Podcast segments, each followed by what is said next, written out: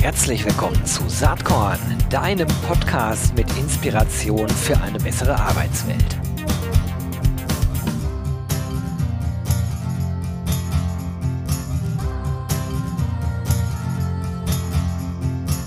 Hallo und herzlich willkommen zum Saatkorn Podcast. Ich freue mich heute ganz besonders, denn niemand Geringeres als Kawa Yunossi von SAP ist heute mein Gast. Hi Kawa, schön, dass du da bist. Ich freue mich sehr. Hallo Pero, vielen Dank für die Einladung. Ich freue mich auch. Ja, super. Du bist ja äh, jemand, den eigentlich jede und jeder im HR-Universum äh, kennen müsste, denn es gibt kaum jemanden äh, in hoher Leitung äh, eines dann dazu auch noch sehr bekannten Unternehmens wie SAP, der so eine Medienpräsenz hat äh, wie du. Ne? Du bist ja unglaublich aktiv äh, in Social Media, insbesondere in LinkedIn. Und da kann man, da kann man eigentlich dich gar nicht nicht mitkriegen. Macht dir das so viel Spaß oder weshalb machst du das? Äh, ja, es ist kein, kein Plan wirklich. Also ich habe ich hab, äh, Content-Material, das wir eh intern machen und es wäre schade, wenn man das nur intern erzählen würde und nicht auch extern. Zumal ich die Erfahrung gemacht habe, dass das für uns zwar etwas ist, was wir eh machen, aber für die anderen auch eine Inspiration ist, so oder ähnliches auch bei sich mal auszuprobieren.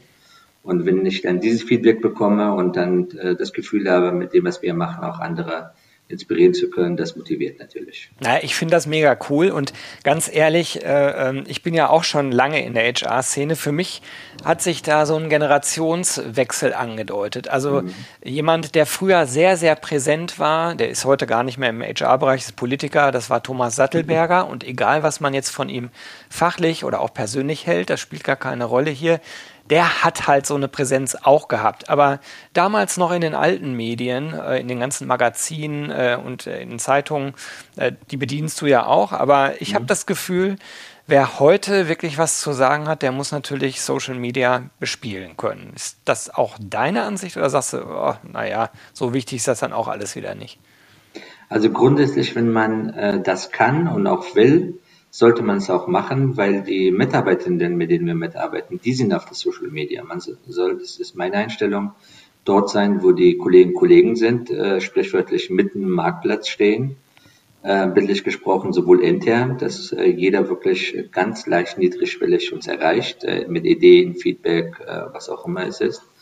Und wenn unsere Mitarbeitenden sich auch in Social Media bewegen, dann ist es ein sehr guter Kommunikationskanal, zusätzlicher Kommunikationskanal, damit man auch die erreicht, die man vielleicht intern mit den internen Kommunikationsmitteln nicht erreichen kann. Und wenn man es kann, äh, dann sollte man es auch machen, kommt man nicht, gar nicht umhin. Ich glaube, jeder kann es äh, machen, wenn der oder diejenige äh, sein eigenes Themenfeld gefunden hat, wo er oder sich sicher fühlt, Expertise hat und äh, kann auch rausgehen. So ganz zu sagen, ich, ich will Karriere machen im HR-Bereich, will äh, als Thought Leader wahrgenommen werden, als innovativ, aber Social Media ist so nicht so meine Welt, mein Ding. Das dürfte schwierig werden in der Praxis. Ja, also das, das würde ich wohl ähnlich einschätzen, weil einfach der Gang der Dinge so ist und Mediennutzungsgewohnheiten sich halt deutlich verändert haben im Laufe der Jahre. Mhm. Was mir äh, an deiner Art und Weise der Kommunikation auch sehr gut gefällt, ist, dass es oft mit einem Quäntchen Humor versehen ist. Und ähm, um mal ganz ehrlich zu sein, das fehlt mir ja in HR total. Also mhm. meine persönliche Meinung ist, wir arbeiten an so spannenden Themen rund um People, rund um Culture, Stichwort Diversity, kommen wir gleich noch drauf. Mhm. Eigentlich Themen, die jeden Mensch ähm, äh, ähm, in irgendeiner Form äh, äh, angehen, ne? also im Arbeitsleben. Das betrifft mhm. wirklich jede und jeden. Und äh, warum nicht das mal mit einem Quäntchen Humor versehen? Du machst das ja. Äh, wenn man dich jetzt ein bisschen besser kennt und ein bisschen genauer verfolgt, was ihr bei SAP so macht, dann stellt man ja schnell fest, das ist total ernst gemeint, aber es wird mhm. halt locker verpackt. Ne? Ist das Absicht oder passiert das einfach, weil ihr kreative Leute im Team habt? Äh, oder sagst du wirklich, nee, nee, ich, ich möchte auch bewusst, dass das so wahrgenommen wird? Nee, das, das wäre nicht glaubwürdig, wenn ich das bewusst machen würde und es ja. nicht meine Art wäre.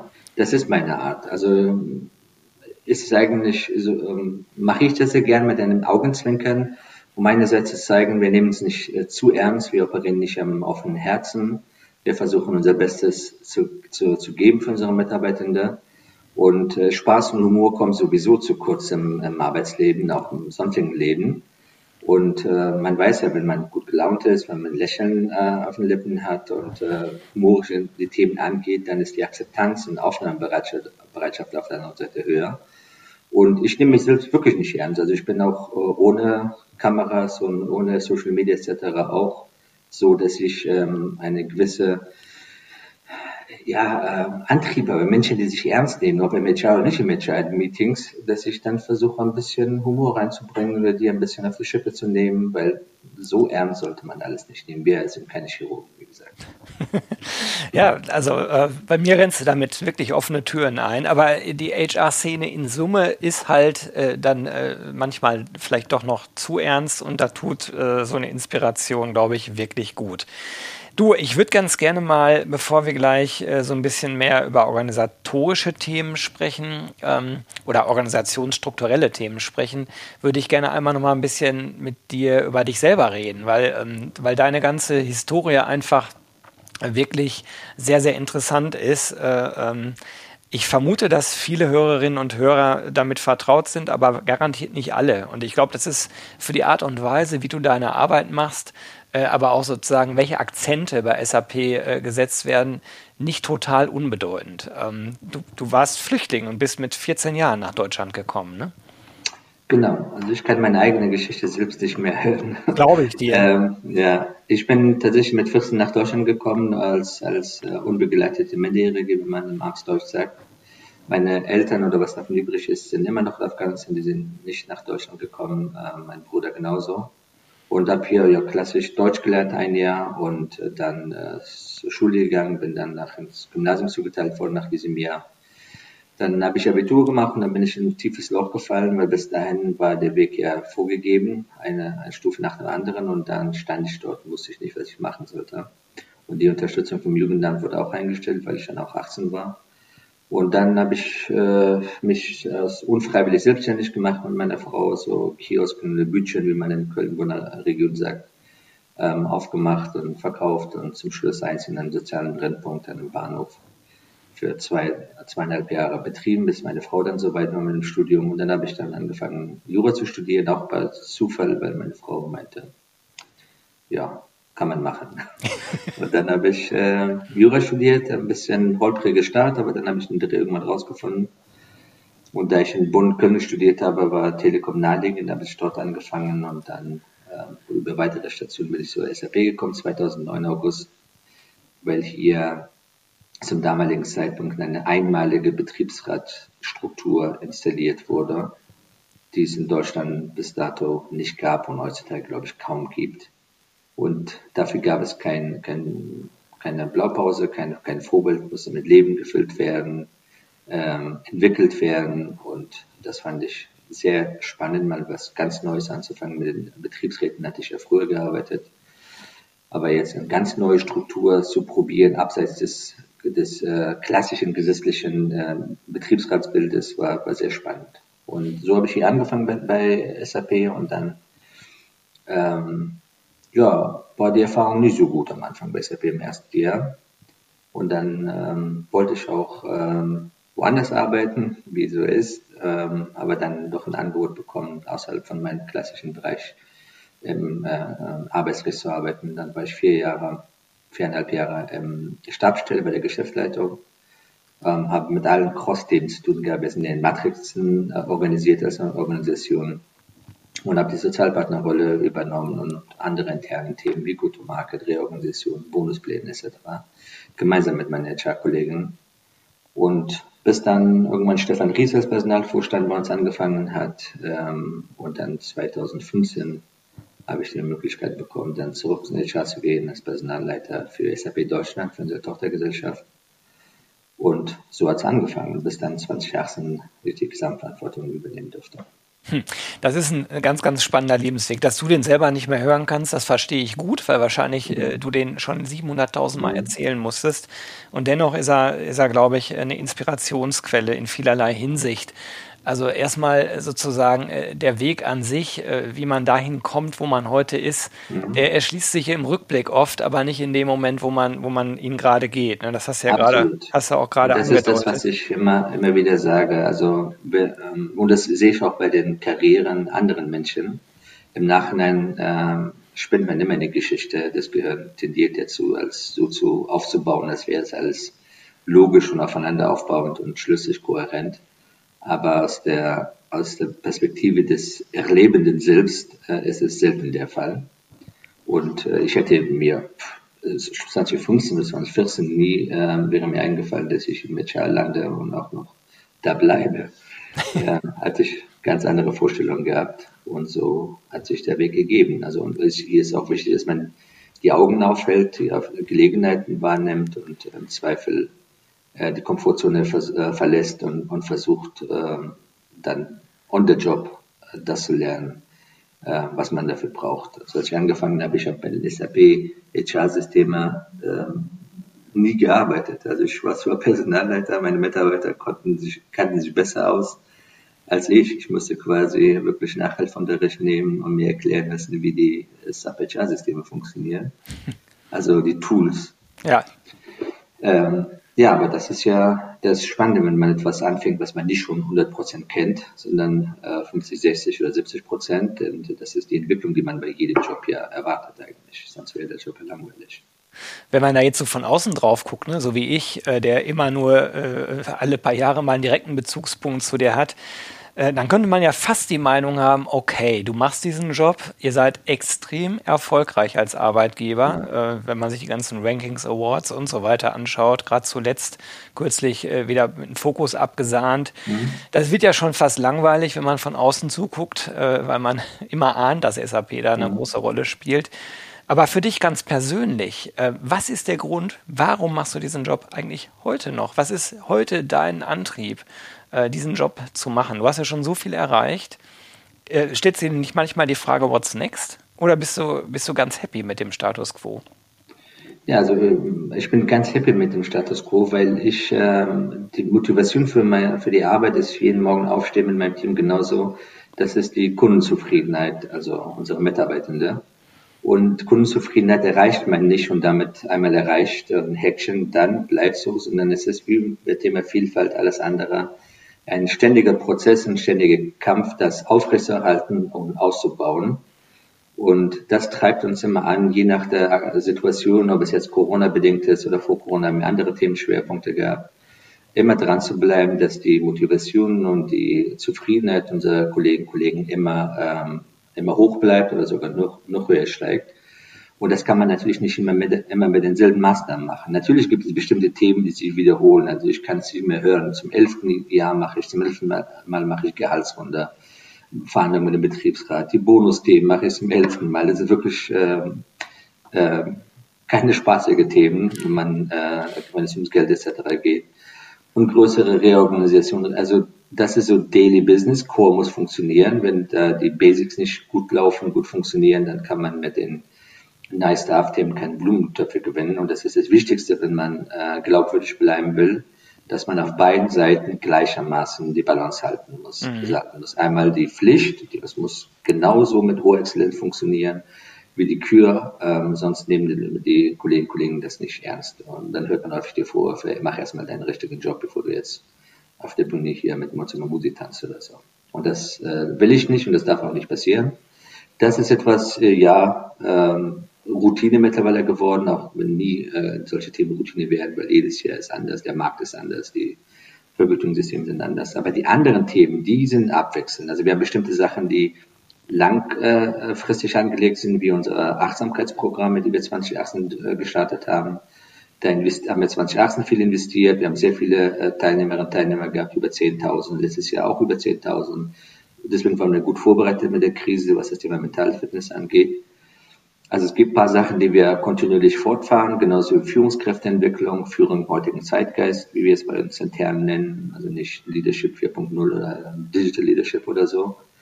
Aber dann gibt es viele einzelne Sachen, wie aktuell im Monat März äh, Subvarieté, äh, spontan entstanden, um äh, Kolleginnen und Kollegen zu unterhalten, um gleichzeitig den Künstlerinnen und Künstlern, die im Moment wirklich keine Einnahmen haben, auch eine Einnahmemöglichkeit mhm. äh, zu, zu schaffen. Ich habe so ein bisschen den Eindruck, auch da wieder der Blick von außen, dass ihr bei SAP schon seit vielen Jahren an grundsätzlichen äh, Themen arbeitet, die bei euch also äh, stark äh, mit der also Unternehmenskultur von SAP zusammenhängen oder die diese sogar ausmachen. Ne? Nehmen wir mal das Thema mhm. Diversity. Das, das ist ja heute so langsam jedem und jeder klar, dass das ein absolutes Asset ist, äh, divers äh, zu denken, divers einzustellen, möglichst heterogene Strukturen zu haben, Meinungsvielfalt zuzulassen, etc. pp. Oft ist es allerdings aufgesetzt, ähm, so wirkt es zumindest äh, für mich, wo, wobei ich dann denke, naja, wenn es aufgesetzt ist, aber dann irgendwann sozusagen dann doch echt wird, mhm. ist immer noch besser, als es gar nicht zu tun. Mhm. Bei euch allerdings anders. Äh, ihr seid ja natürlich als Softwareunternehmen immer schon im Fachkräftemangel unterwegs gewesen. Ne? Also auch schon in mhm. Zeiten, wo das andere Unternehmen noch gar nicht gemerkt haben. Trotzdem als Arbeitgeber sehr erfolgreich und ich glaube, ein Schlüssel dahin ist äh, für euch das Thema Diversität wirklich zu leben, wirklich zu denken. Ich denke an so Geschichten wie äh, äh, damals äh, schon zu sehr frühen Zeiten, ist bestimmt fünf Jahre her, Autisten äh, einzustellen. Mhm. Ne? Nur um ein Beispiel mhm. mal rauszugreifen. Das ist heute was, wo viele Unternehmen in solche Richtungen denken. Ich glaube, damals wart ihr mit SAP mhm. eines der ersten Unternehmen, was wirklich in die Richtung gegangen ist. Ähm, mich würde auch mal interessieren, wenn man bei euch über Recruiting nachdenkt, äh, wie wichtig sind fachliche Zeugnisse, wie wichtig ist Attitude, wie wichtig sind eigentlich Skills, Kompetenzen, Fähigkeiten? Also ähm, wie, wie fortschrittlich denkt ihr über diese Themen? Ich habe von außen immer den Eindruck, dass, dass ihr an vielen Themen aufgrund eurer Branche, aber auch aufgrund der Kultur, und da müssen wir nachher nochmal hinschauen, wie so eine Kultur eigentlich entsteht, dass ihr schon sehr früh ähm, da Akzente gesetzt habt, die jetzt, wo die Digitalisierung und die demografische Entwicklung äh, vollständig anfangen zu wirken in den Organisationen, im Arbeitsmarkt, wo jetzt jeder hinschaut. Ähm, mhm. ist, wie siehst du das selbst? Ja, ähm, also zum Thema Autism at Work, wie das Programm bei uns ist, da bin ich sehr stolz darauf. Das ist einer von unseren langfristigen Programmen mhm. und ich äh, bin stolz, dass wir in Deutschland eine der größten Lokationen innerhalb der SAP-Welt haben. Mittlerweile sind wir in Indien, in den USA, in vielen anderen Ländern auch unterwegs. Was das Thema Diversity als solch angeht, du hast gesagt, also mich ehrlich gesagt nervt mittlerweile Diversity. Ich werde vermutlich auch Diversity nicht mehr, also umbenennen die, die unsere Bereichsabteilung. Also zum, zum Teil, was ich im Markt sehe, ist es eine Industrie geworden von mhm. den Außenstehenden. Man darf, und es ist auch völlig legitim, mit diesen Themen Geld zu verdienen. Aber nicht nur geht es um Geld verdienen, raus zu sein und diese, ähm, diese Etikette Diversity äh, vor sich tragen, aber im Grunde genommen ein, ein, eine Firma damit äh, finanzieren, ohne echten Mehrwert für, für das Thema und für das Unternehmen das stört mich wirklich sehr. Ich habe mich auch kritisch äh, vorgestern noch in Handelsblatt auch dazu geäußert. Mhm. Weil wir brauchen echte Maßnahmen, kein Marketing. Äh, wir wollen äh, diejenigen, die ernst meinen, die wollen Status Quo ändern und nicht nur Bling Bling haben, weil davon, äh, das haben davon in den letzten vergangenen Jahren viel gehabt. Trotzdem ja. stehen wir in vielen Bereichen dort, wo wir stehen. Also jetzt, jetzt muss geliefert werden. Und äh, was Thema Recruiting angeht, äh, ich kann natürlich eine politisch korrekte Antwort geben. Ja, wir achten auf diverse Pipeline und äh, Haltung ist wichtig und wir gucken nur da drauf und etc. Aber die Realität ist, wir, und das ist eine Stärke und keine Schwäche von SAP, dass wir äh, nicht so überreguliert sind, was unser, viele unserer Themenprozesse angeht, sondern viel mehr auf Eigenverantwortung sitzen, viel mehr auf Dezentralisierung sitzen, viel mehr auf Menschen sitzen die für manche andere vielleicht äh, anstrengend ist oder also wie eine Hülle klingt, wenn man keine Policies für jedes Thema hat. Aber ich sehe da drin eine, eine Stärke, dass man gestalten kann. Und beim Einstellung ist es auch so, wir haben zwar die grundsätzliche Angebote äh, und Unterstützung für die Führungskräfte, also wie man äh, da vielfältige Pipelines aufbaut, die erkennt, wie man vernünftiges Interviews führen soll, etc aber die sind weitestgehend eigenständig bei ihrer Entscheidung und werden auch nicht äh, von Recruiting äh, overruled oder gesteuert oder so, sondern eben supported. Wir haben die Grundpfeiler äh, natürlich gesetzt, dass die Interviews immer äh, zweigeschlechtlich besetzt sein sollten und äh, beide idealerweise auch Management-Ebene und nicht mhm. Recruiterinnen und Recruiter plus ein Managerinnen und Manager.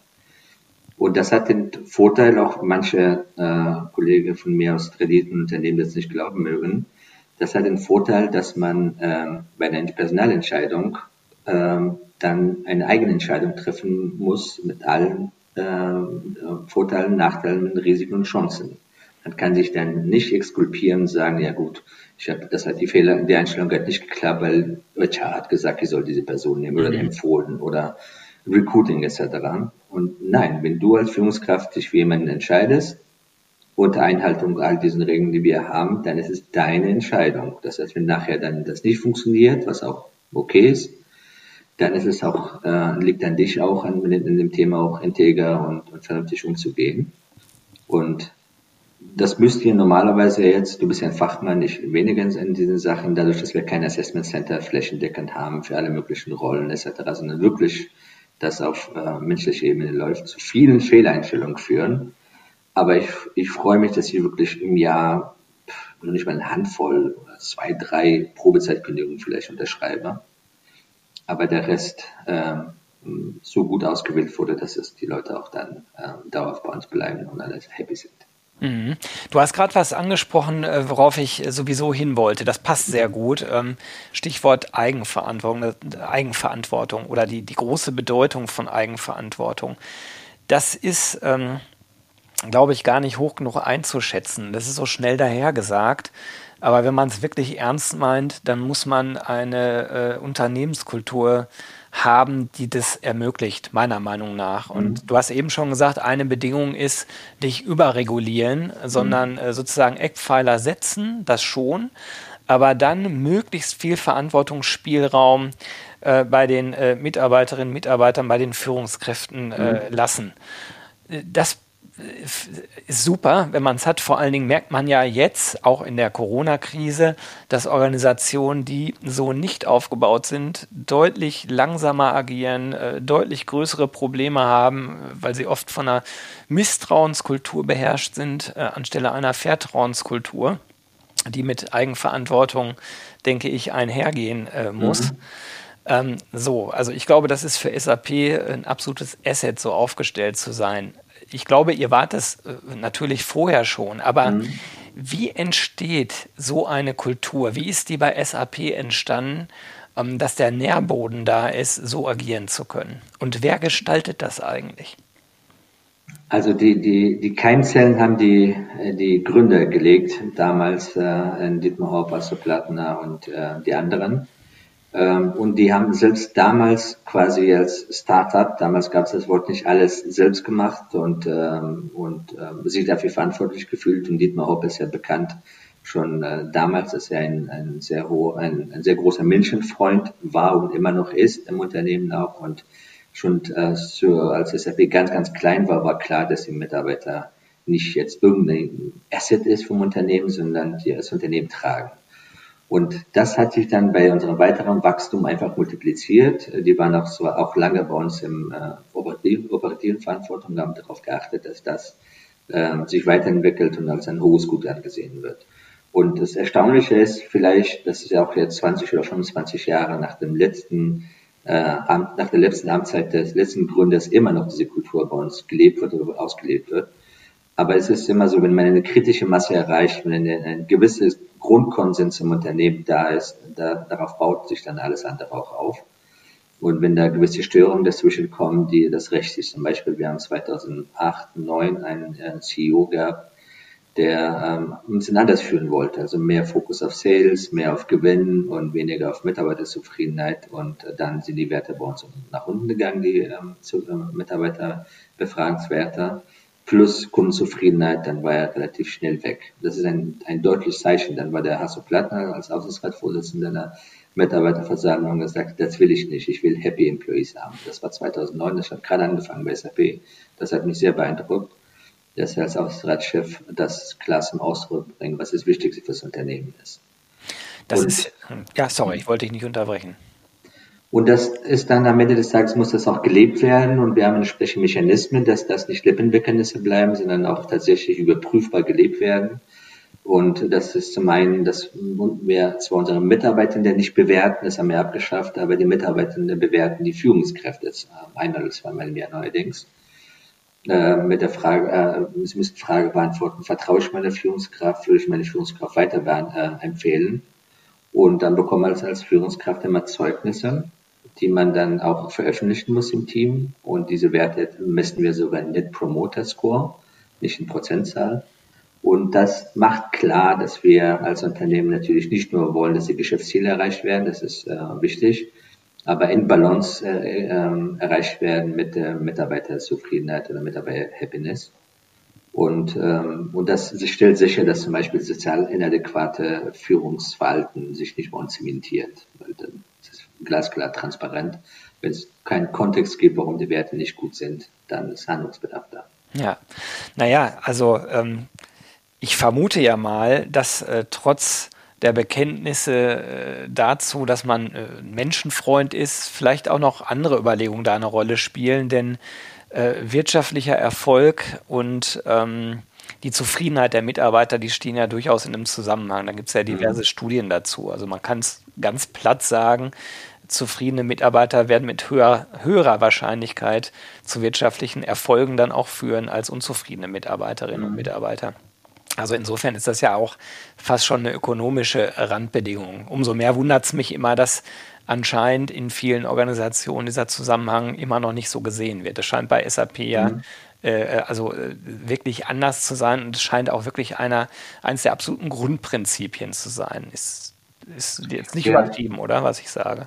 Nee, aber äh, die Frage ist, was zuerst da war. Ja. Diese Erkenntnis, diese Korrelation und dann die Einstellung oder die Einstellung und die Korrelation äh, ja. kam dazu. Und bei uns war es umgekehrt. Also ich glaube nicht, dass Dietmar Hopp damals eine Studie oder sonst was gelesen hat in den 70er Jahren, Anfang der 80er Jahren zu dem Thema, nee. sondern es war erstmal die Einstellung. Und wir haben, und das ist auch bei uns jetzt nicht äh, meine, meine, unsere treibende Motivation, weder von mir noch äh, von anderen Führungskräften oder Vorständen, dass wir jetzt mit wirtschaftlichem Profitabilität, Erfolg im Blick all diese Sachen machen.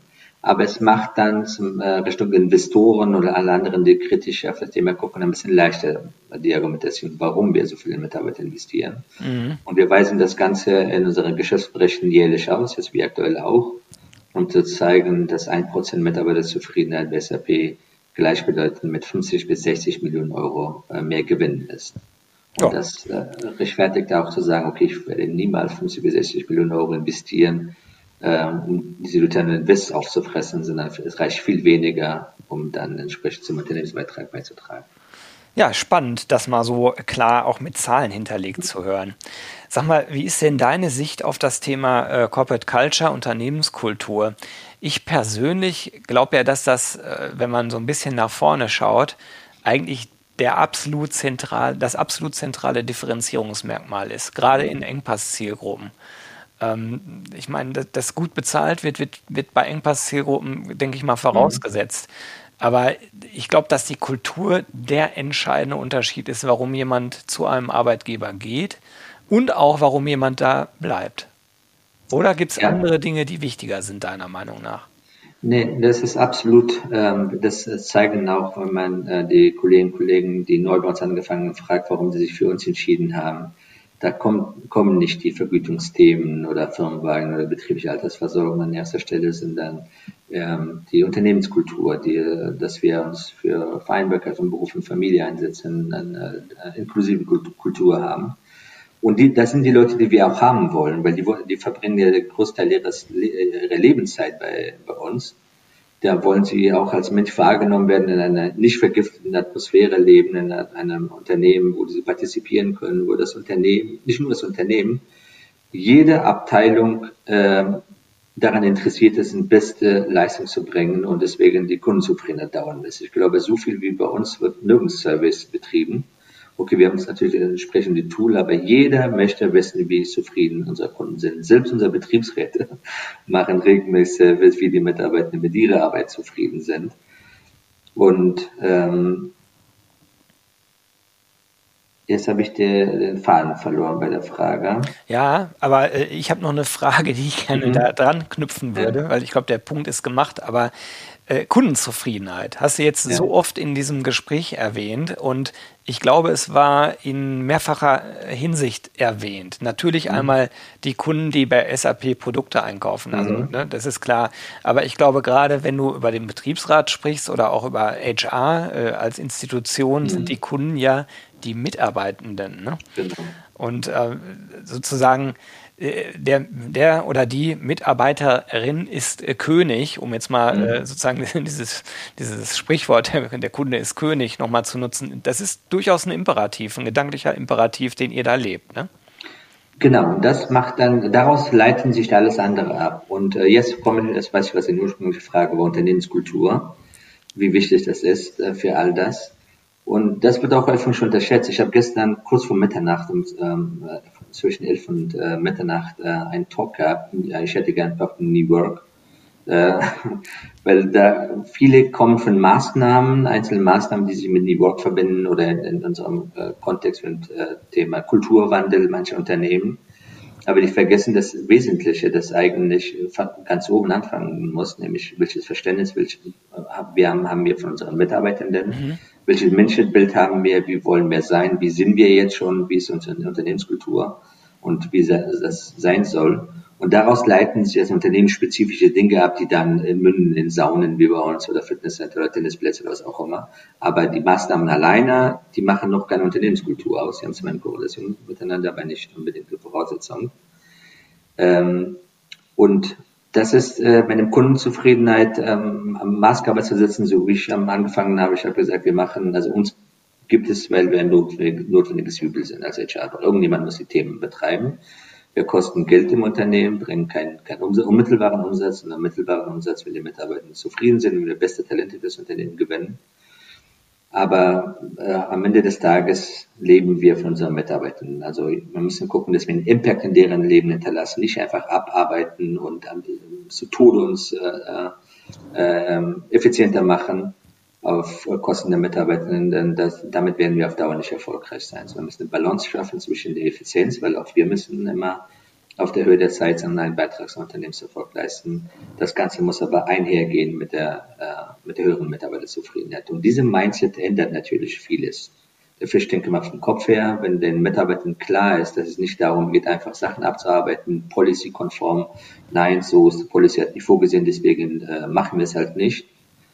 Ähm, und wenn das zur Eskalation kommt, dass der Mitarbeiter, der Mitarbeiter weiß, okay, wenn es zum Chef kommt, dieser wird ein bisschen das Thema anders sehen, anders als umfassender sehen. Denn das ist ja das Typische, was man HR vorwirft, dass sie sich hinter Policy verstecken, hinter Regeln, Betriebsvereinbarungen etc. und nie ähm, eigenständige Entscheidungen oder selten eigenständige Entscheidungen treffen. Und ich habe von Anfang an gesagt, die Policy sind da, die versuchen oder die Betriebsvereinbarungen etc. weitestgehend die meisten Lebenssachverhalte zu erfassen. Und das ist auch Wertungs, aus Wertungsgesichtspunkten richtig, die Wertentscheidungen dort getroffen haben.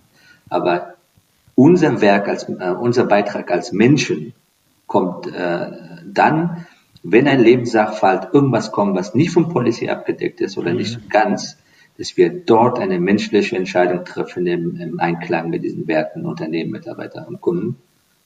Das macht den Unterschied aus. Hm. Und in ja. dem Kontext, also da, da, glaube ich persönlich, dass wir in Zeiten gerade reinrutschen, äh, äh, deutlich katalysiert durch die Pandemie, wäre aber auch sonst passiert, äh, wo äh, das äh, umfassende Erstellen von Regelwerken eigentlich immer schwieriger wird. Ne? Alles mhm. äh, wird immer vernetzter, die Grenzen äh, innen und außen verschwimmen immer mehr. Wir haben immer eine, eine deutlich höhere Flexibilisierung von Arbeit, sei es örtlich, sei es zeitlich. Ähm, wir können nicht mehr so kontrollieren, wie das vielleicht vor 10, 20 Jahren noch ganz normal äh, war. Ähm, das heißt, für all das jetzt Regeln aufzuschreiben, äh, das ist ja uferlos. Und deswegen glaube ich, dass wir in Zeiten rutschen, wo wir zwar Grundregeln haben müssen und dann aber fallweise Entscheidungen treffen müssen. Und diese fallweisen Entscheidungen, die können eigentlich ja nur auf Basis eines bestimmten Menschenbildes oder eines bestimmten Kulturverständnisses getroffen werden, weil sie sonst total willkürlich werden. Und das ist dann vielleicht auch die Rolle von HR, mhm. da wirklich äh, zu moderieren und sozusagen das äh, Gemeinziel im Auge zu haben. Und wenn der Glaube halt ist, glückliche Mitarbeiter führen mittelfristig auch zu besseren Zahlen, dann ist ja relativ klar, was gemacht werden muss. Ja, und insofern kommt dem Matcher auch eine bedeutende Rolle zu ja. als, als, als Bewahrer und Entwickler von Unternehmenskultur. Weil die Unternehmen sind ja nicht statisch. Da kommen Vorstände kommen rein, gehen raus, Markt ändert sich, Produkt ändert sich.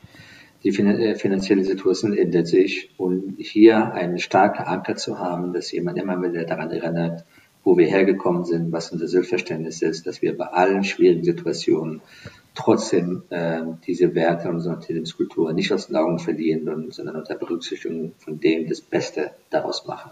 Hm. Daran muss er einer erinnern und immer darauf achten. Und das ist das, was ich äh, glaube, auch immer mehr Bedeutung zunimmt, äh, was äh, die Rolle von HR angeht. Ja, spannend. Da sind wir eigentlich bei dem Punkt Eigenverantwortung für HR. Ne?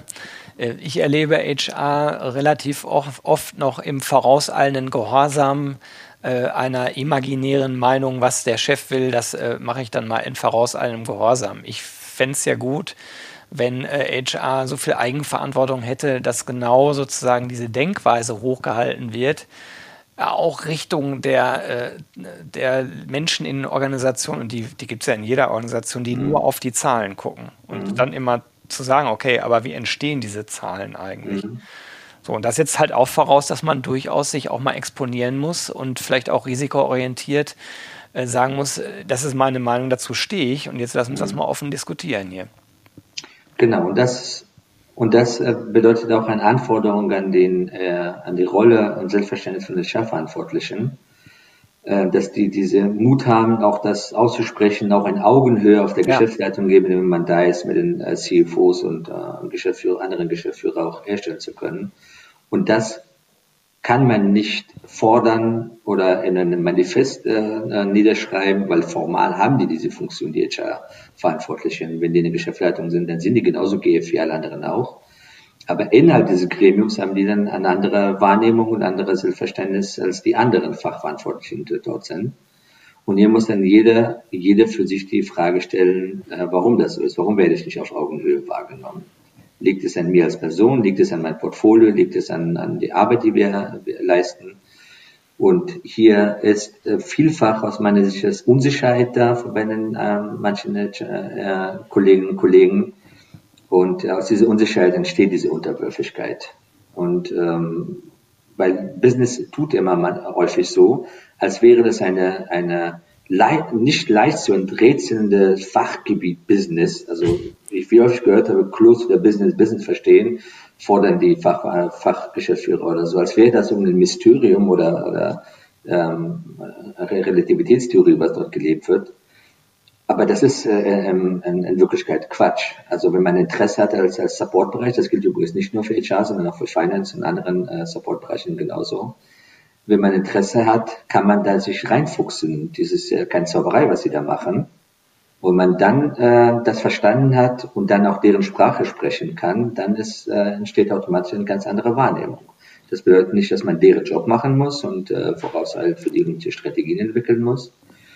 Aber dann hat man dann man ein ganz anderes Verständnis, spricht man mit dieser Person. Und sobald dann die andere wahrnimmt, okay, die, die weiß schon, worüber er redet, und da kann ich ihm auch nicht so irgendwas vormachen, dann, äh, dann wird man auch wahrgenommen. Dazu braucht man Zahlen, Daten, Fakten.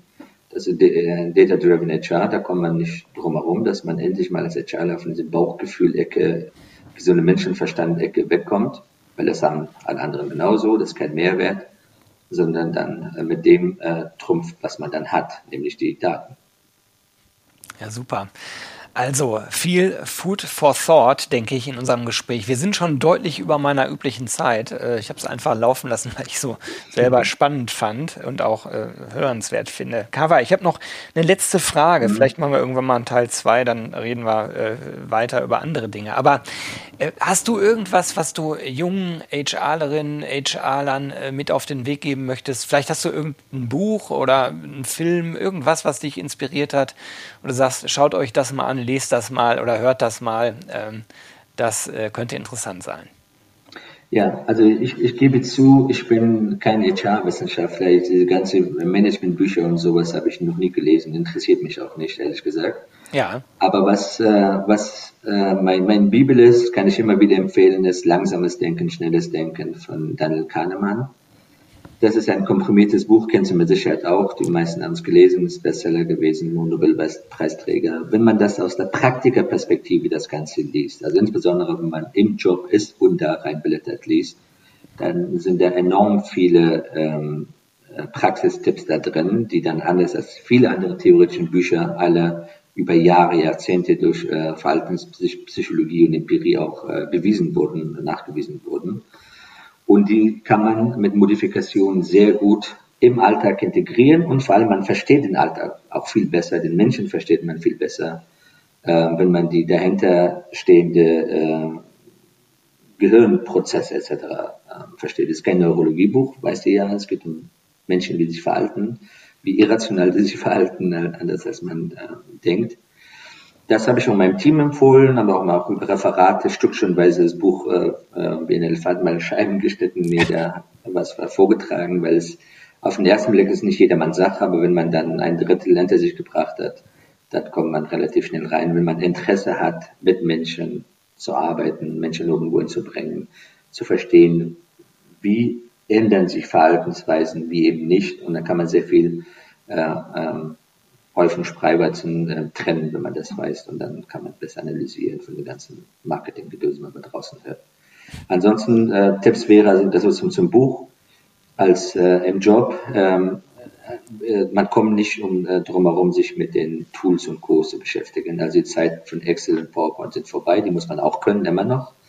Aber Reportingstool mit Daten umgehen, Spaß daran haben, aus den Daten äh, äh, Erkenntnisse zu gewinnen und etc. Das ist, kommt man im, im Matcher heutzutage nicht mehr drum herum.